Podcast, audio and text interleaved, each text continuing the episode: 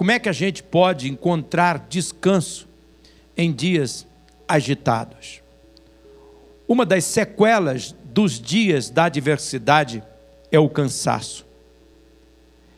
É propósito do mal gerar um esgotamento mental, um esgotamento emocional, físico e espiritual nas pessoas.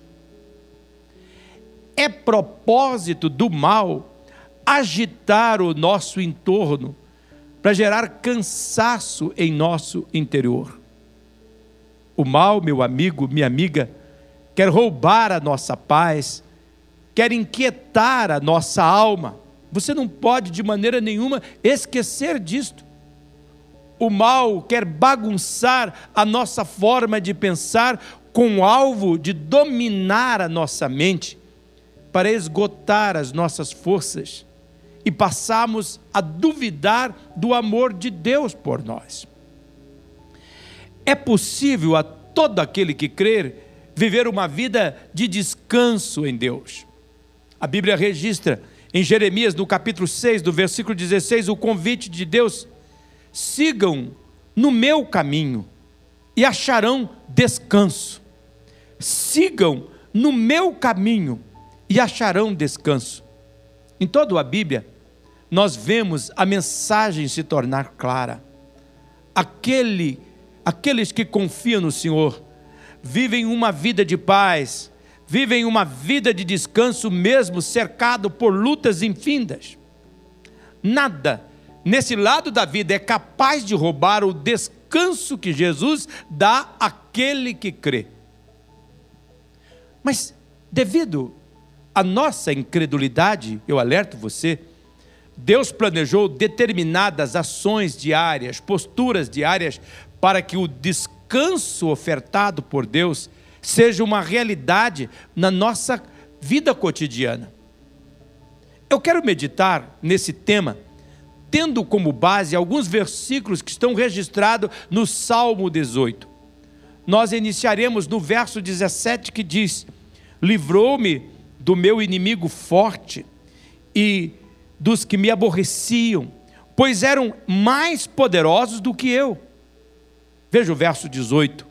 Surpreenderam-me no dia da minha calamidade, mas o Senhor foi o meu amparo. Agora veja o verso 19. Trouxe-me para um lugar espaçoso, se referindo a Deus, livrou-me porque tinha prazer em mim. Eu peço que você grife o Salmo 18 e esses versos na sua Bíblia. Nesse texto bíblico, nós vemos, através da história de Davi, alguns princípios para tomar posse de uma vida de descanso, mesmo em dias agitados. Davi, ele está enfrentando dias agitados. Ele tem um inimigo importante. Seu adversário é forte. Seu adversário tem o poder de aborrecer a ele de forma terrível. Davi se vê fraco o desamparo toma conta das suas circunstâncias. Como nós vemos, Davi está vivenciando um tempo parecido com o nosso. O que que Davi faz? O texto lido mostra que uma das ações de Davi foi não deixar, não permitir que o pessimismo o dominasse. Este é o primeiro princípio para encontrarmos descanso em dias agitados, como nós estamos vivendo. Seja realista mas não seja um pessimista. Quando nossa vida está sendo sacudida por situações como estas que estamos vivendo, alguns de nós preferimos adotar a postura de ignorar a realidade. Em nossos dias, muitas pessoas estão achando que a melhor atitude é não dar muita atenção aos perigos das doenças que o vírus causa. São aqueles que afirmam a vida precisa prosseguir. Vamos em frente, vamos viver. Todavia, a Bíblia é clara qual deve ser a nossa postura. Nós devemos ser realistas com o momento que nós estamos vivendo, mas não podemos nos tornar pessoas negativas, pessoas pessimistas, pessoas apavoradas, desistentes.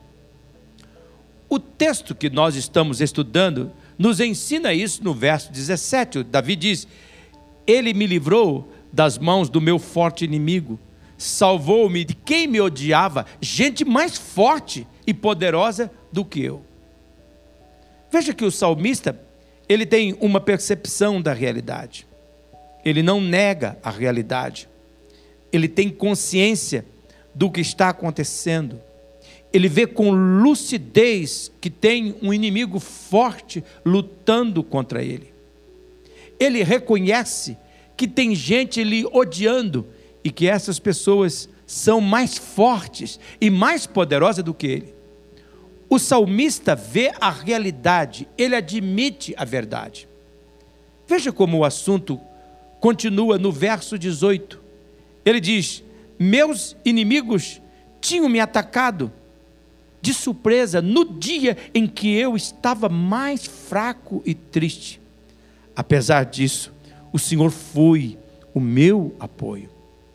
Veja que o salmista, ele chega a admitir que foi no período da sua maior fraqueza que ele foi atacado de surpresa.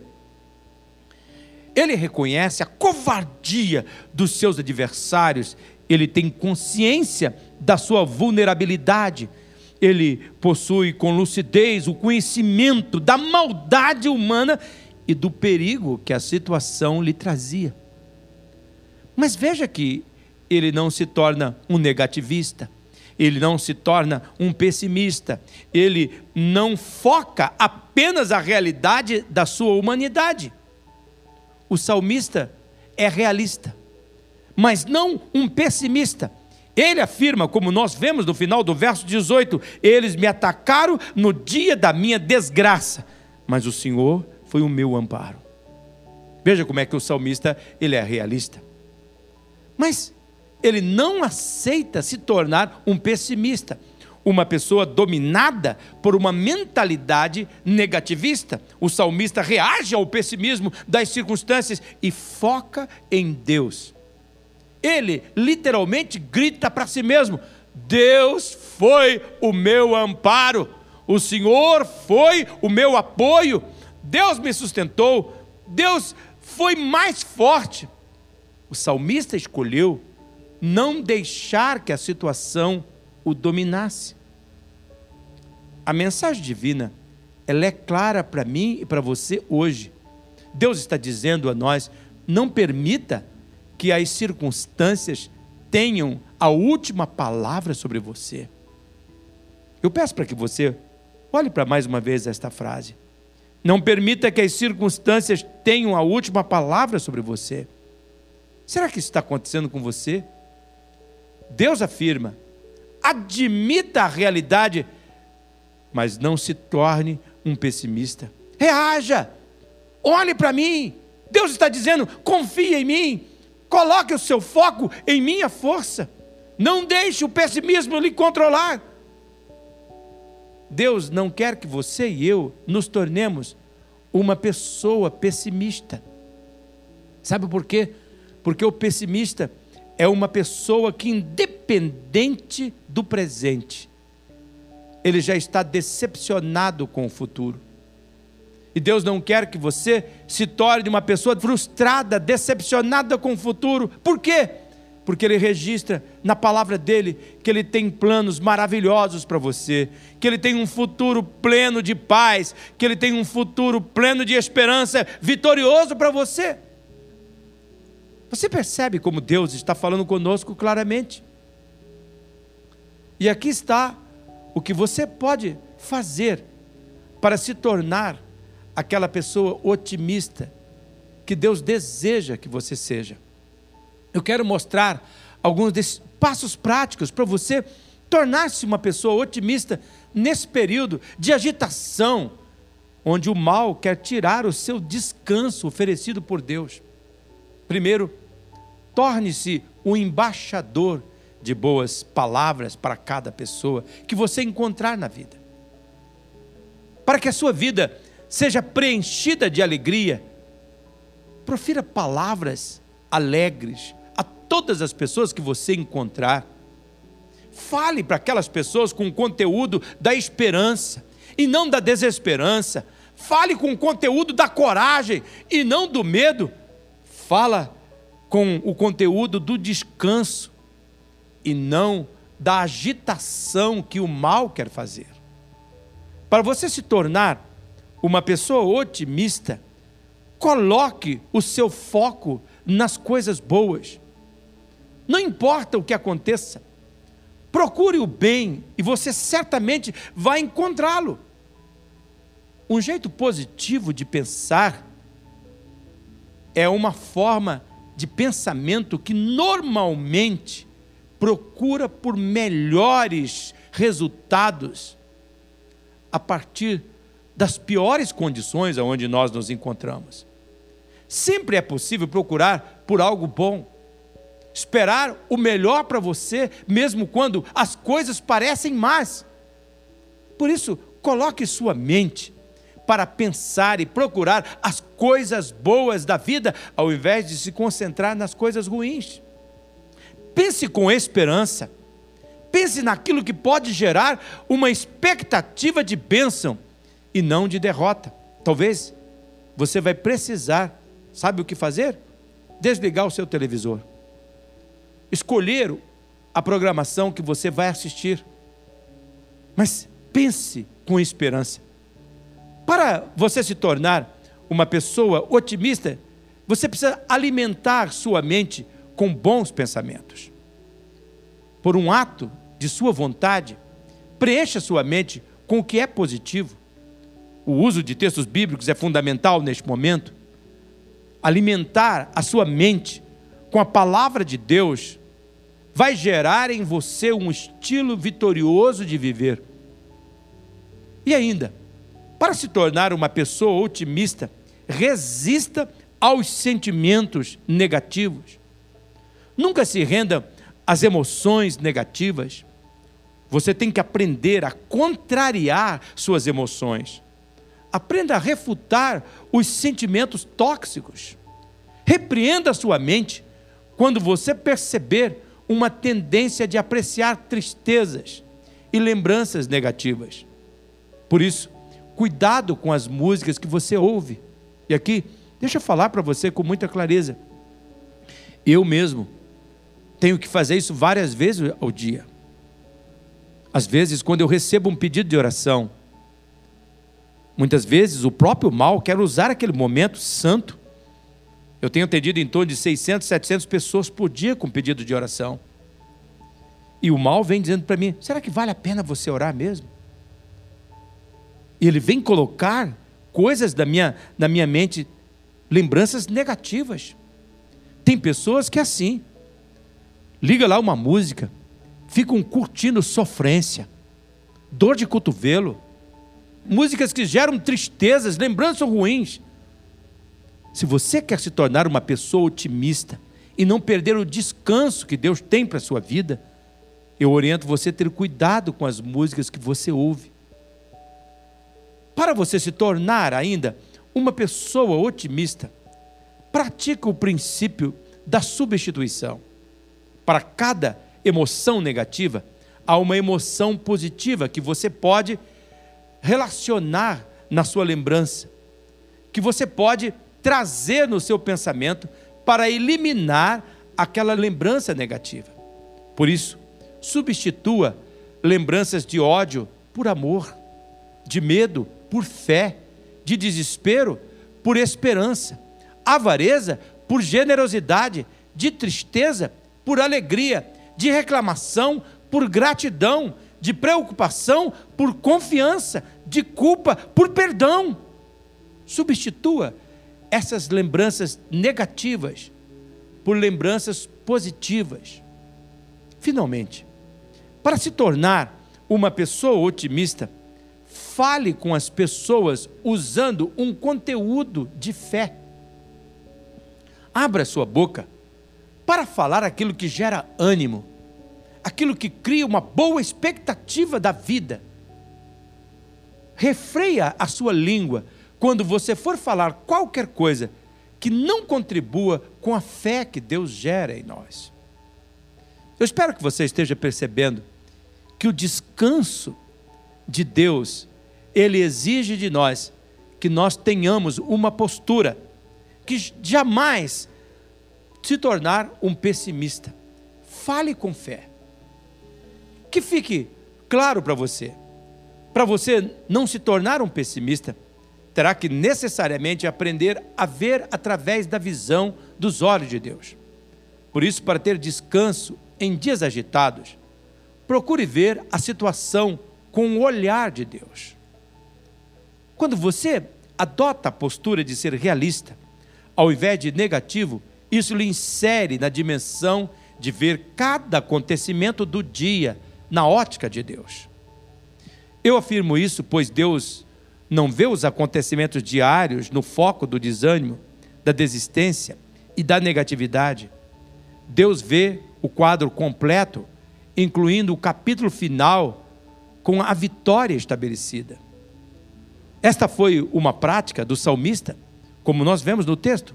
Vamos voltar para o Salmo 18, no versículo 18, onde diz: Meus inimigos tinham me atacado de surpresa no dia em que eu estava mais fraco e triste. Apesar disto, o Senhor foi o meu sustento, o meu apoio. Ele me sustentou. Eu preciso repetir. Veja que o salmista ele é realista ao observar a situação. Ele chega a confessar: Eu fui atacado no dia em que eu estava mais fraco, no dia em que eu estava mais triste. Será que você percebe a mensagem? A mensagem que Deus está colocando neste momento. O mal vai nos atacar no momento de vulnerabilidade, o mal fica à espreita, esperando o nosso momento de maior fraqueza. Você está ouvindo? Cuidado. Nos períodos de fraqueza, de tristeza, cuidado com seus pensamentos. Cuidado com o ataque do mal. Mas veja que o salmista, ao invés de se concentrar na fraqueza, ele olha o momento com os olhos de Deus. Ele não faz afirmação de que o mal conseguiu fazer com ele, mas ele afirma a ação divina, aquilo que Deus fez. Ele ora, olha para aquele momento com olhar divino. Ele diz com todas as letras, olha comigo o versículo, versículo 18: Eles me atacaram no dia da minha desgraça, mas o Senhor foi o meu amparo. Veja que Davi não choraminga as mágoas. Ele não fica chorando a covardia do mal, a intensidade da maldade. Ele foca na ação divina. Ele diz: Deus foi o meu amparo. Ele foi o meu socorro. Deus foi a minha proteção e a minha força na calamidade, quando eu estava mais fraco. Ele foi aquela ajuda na qual eu pude confiar no dia da minha angústia. O salmista olhou para a situação com o olhar da possibilidade divina. A mensagem é clara para todos nós hoje aqui.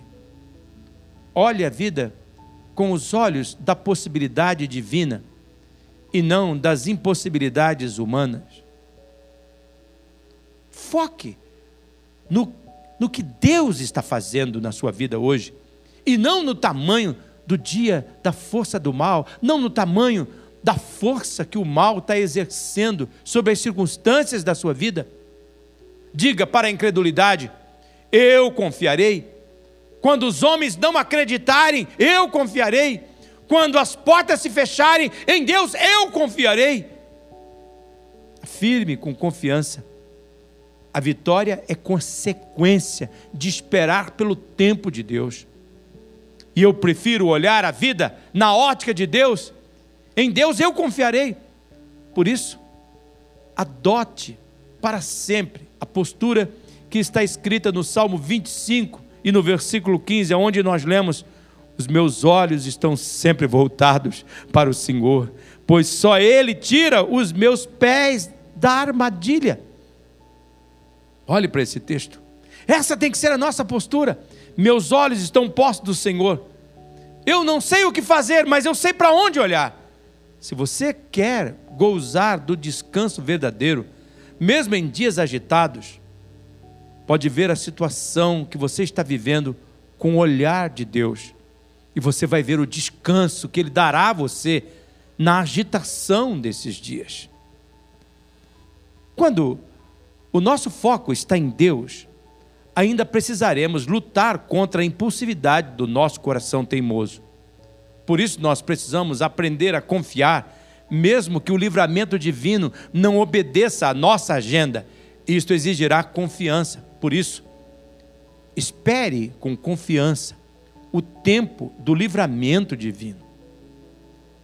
Quando nós escolhemos olhar a vida com fé e com foco naquilo que Deus está fazendo, isto vai gerar em nós a força necessária para nós esperarmos pelo desfecho divino que aparecerá como livramento no exato momento que for necessário. Não esqueça, meu amigo, minha amiga, Deus nunca se atrasa. O salmista, em seu depoimento escrito, ele deixa claro que Deus é o nosso protetor, que Ele está sempre pronto a nos socorrer. Por isso, nós ficamos destemidos diante do vale da morte e corajosos diante do mar tempestuoso e também das tormentas da vida. Os ventos contrários da existência não nos abalam, não nos agitam. Isso porque nós sabemos que o Deus Todo-Poderoso luta por nós.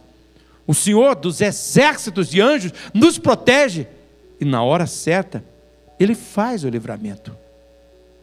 Olhe comigo o texto do Salmo 18, mais uma vez, onde está escrito no versículo 18 e 19: Eles me atacaram, porém o Senhor me protegeu, me livrou do perigo na hora certa e me salvou porque me ama.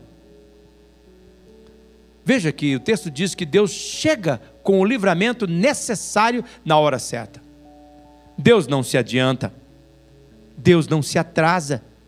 Deus sabe qual é a hora de agir para que o livramento que nós precisamos aconteça e todos saiba que foi a mão dele que fez.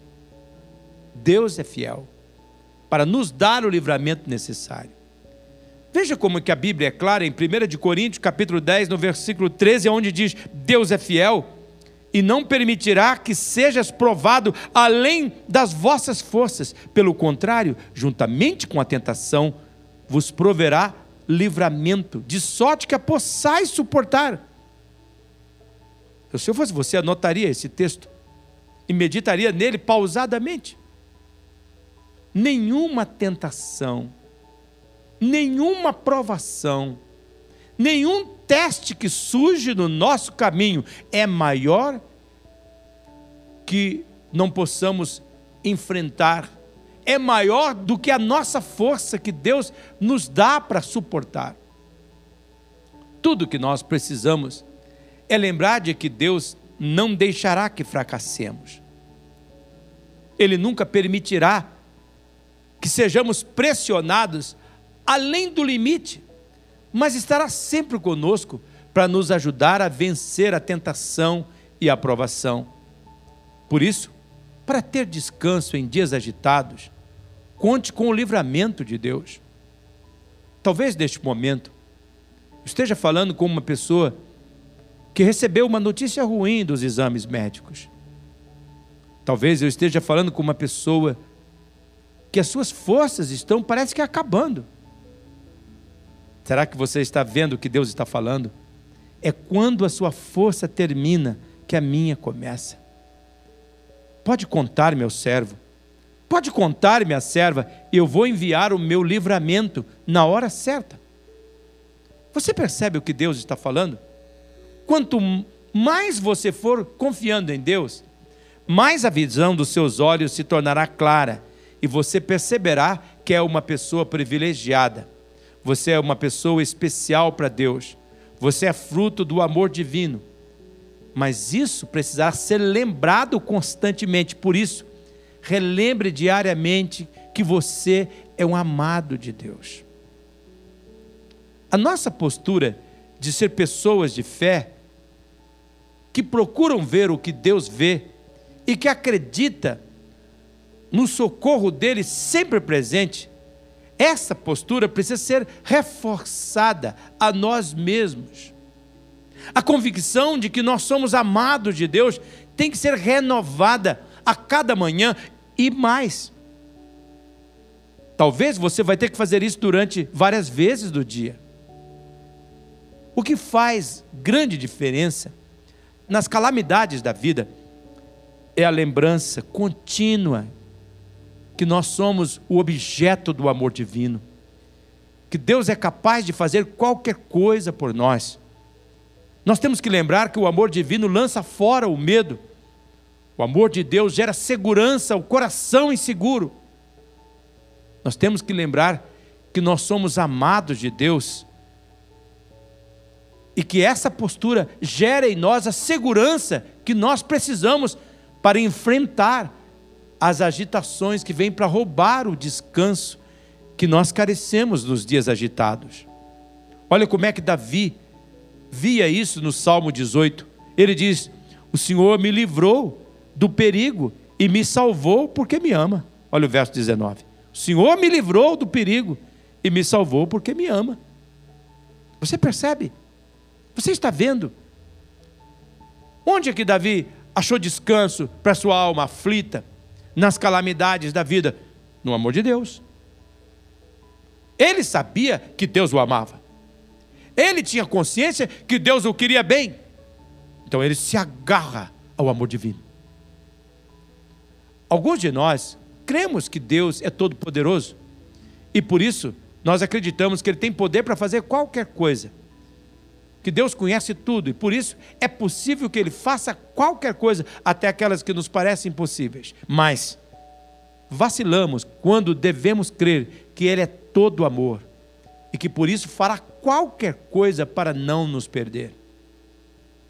Você é uma dessas pessoas que não acredita no amor divino?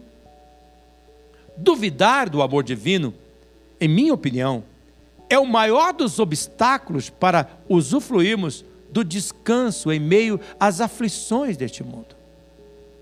Uma das razões para duvidar do amor divino está ligada ao fato que nós somos absorvidos pela definição que o mundo dá a respeito do amor. O mundo diz que você é amado quando você é paparicado, quando você é mimado, quando você recebe as coisas que você quer, na hora que quer, os pedidos que desejam o seu coração. Você percebe? Percebe? O maior problema dessa definição de amor é que ao tentarmos aplicá-la ao amor de Deus por nós, ela distorce a realidade. O amor de Deus por nós não se revela principalmente por nos mimar, fazer aquilo que nós queremos, e sim por nos dar a capacidade de nos regozijarmos e apreciá-lo para sempre, independente da situação que nós estamos enfrentando. Independente se nós somos contrariados, se nós não somos atendidos com os nossos pedidos infantis. Se centralizarmos e focalizarmos o amor de Deus no nosso valor pessoal, estamos nos afastando do que é precioso, ou seja, Deus mesmo.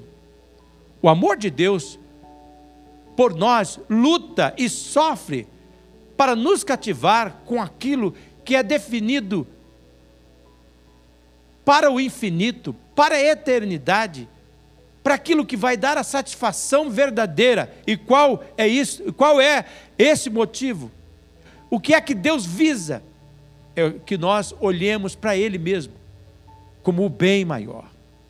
É devido a isto que o amor de Deus trabalha e sofre para aniquilar nossa escravidão do nosso maior ídolo, que é o nosso próprio eu, a nossa própria vontade. Deus trabalha para nos levar a focalizar nossas afeições no tesouro maior que é Deus. Eu preciso que você registre essa verdade. O amor divino trabalha e sofre para nos cativar com aquilo que é infinita e eternamente satisfatório: Deus em Cristo. Esse é o nosso maior tesouro. Esta é a nossa maior riqueza Essa deve ser a nossa maior vontade. Eu oro para que você perceba isto. O amor divino que nos chamou à existência nos exorta a deixar a nós mesmos e tomar parte da sua verdade. Jesus diz: Venham a mim agora. Reconheçam e aceita quem eu sou e quem eu quero que você seja. Deus diz: Eu quero ser um salvador de compaixão sem limites. Deus diz: Eu quero ser um salvador de paciência infinita. Deus está dizendo: Eu quero ser um salvador de perdão impensável e amor que o faz superar os seus erros. O próprio Jesus diz: Nesse momento, sua vida é um caniço rachado e eu não esmagarei. É um pavio fumegante e eu não o apagarei. No meu amor, você está no lugar mais seguro, independente do contexto momentâneo que você está vivendo. Em outras palavras, Jesus está afirmando: Eu te quero bem, eu te amo, você é meu, eu criei você para mim, eu criei você para a eternidade. Não fique com medo deste momento. Por favor, não esqueça que o amor de Deus não é condicional. Não podemos fazer nada para merecê-lo. Por esta razão, ele é chamado de graça. E não precisamos fazer nada para ativá-lo. O amor de Deus já está aí, agindo por você. O amor de Deus é absolutamente incondicional e livre. Portanto, aceite o fato, você é amado de Deus. Deus espera que você desfrute dele, porque Ele quer você para a vida toda. E quando você aceita isso, ele gera o descanso que você precisa em qualquer situação. Talvez você esteja pensando assim, mas se ele me ama, por que, que ele está deixando a minha vida correr perigo? E se eu morrer, e se meu filho morrer? Guarde uma coisa no seu coração: Deus não criou você apenas para esse mundo, Deus criou você para o céu. É por isso que ele disse: Não se turbe o vosso coração, crede em Deus Crede também em mim, na casa do meu pai há muito lugar, e se não fosse assim, eu não teria vindo para morrer no teu lugar, para sofrer o castigo que lhe traria paz, para fazer justiça pela sua transgressão, para apagar os seus pecados, para que você pudesse crer e crendo, você pudesse ter vida abundante neste mundo, mas vida eterna no porvir comigo. Por isso Deus está dizendo hoje: Seja realista, mas não seja um pessimista, e você vai ter descanso no seu coração. Deus está dizendo: procure ver a situação com meus olhos, e você não vai entrar em pânico, nem em desespero, porque o olhar humano vê agora. Eu vejo o quadro pronto, eu venci, o quadro da vitória. Deus está dizendo: espere com confiança o tempo do livramento, eu vou intervir na sua vida, de tal maneira que nada nesta vida prejudique você para a eternidade. E quando esse mundo virar um caos tremendo, eu também vou intervir com livramento. Eu vou abrir os céus, as trombetas irão tocar, e eu vou aparecer, e eu vou levar você para estar comigo para sempre. Deus está dizendo: relembre diariamente o fato de que você é amado meu, e porque você é amado meu, eu te quero bem eu nunca planejaria o mal para você, mesmo quando no momento você não esteja entendendo o que é o bem. Eu sempre faço o bem para você, porque eu te quero bem, porque eu amo você, eu quero você para mim. Eu quero neste momento chamar você para pensar sobre este assunto. Nós vamos ouvir uma canção agora.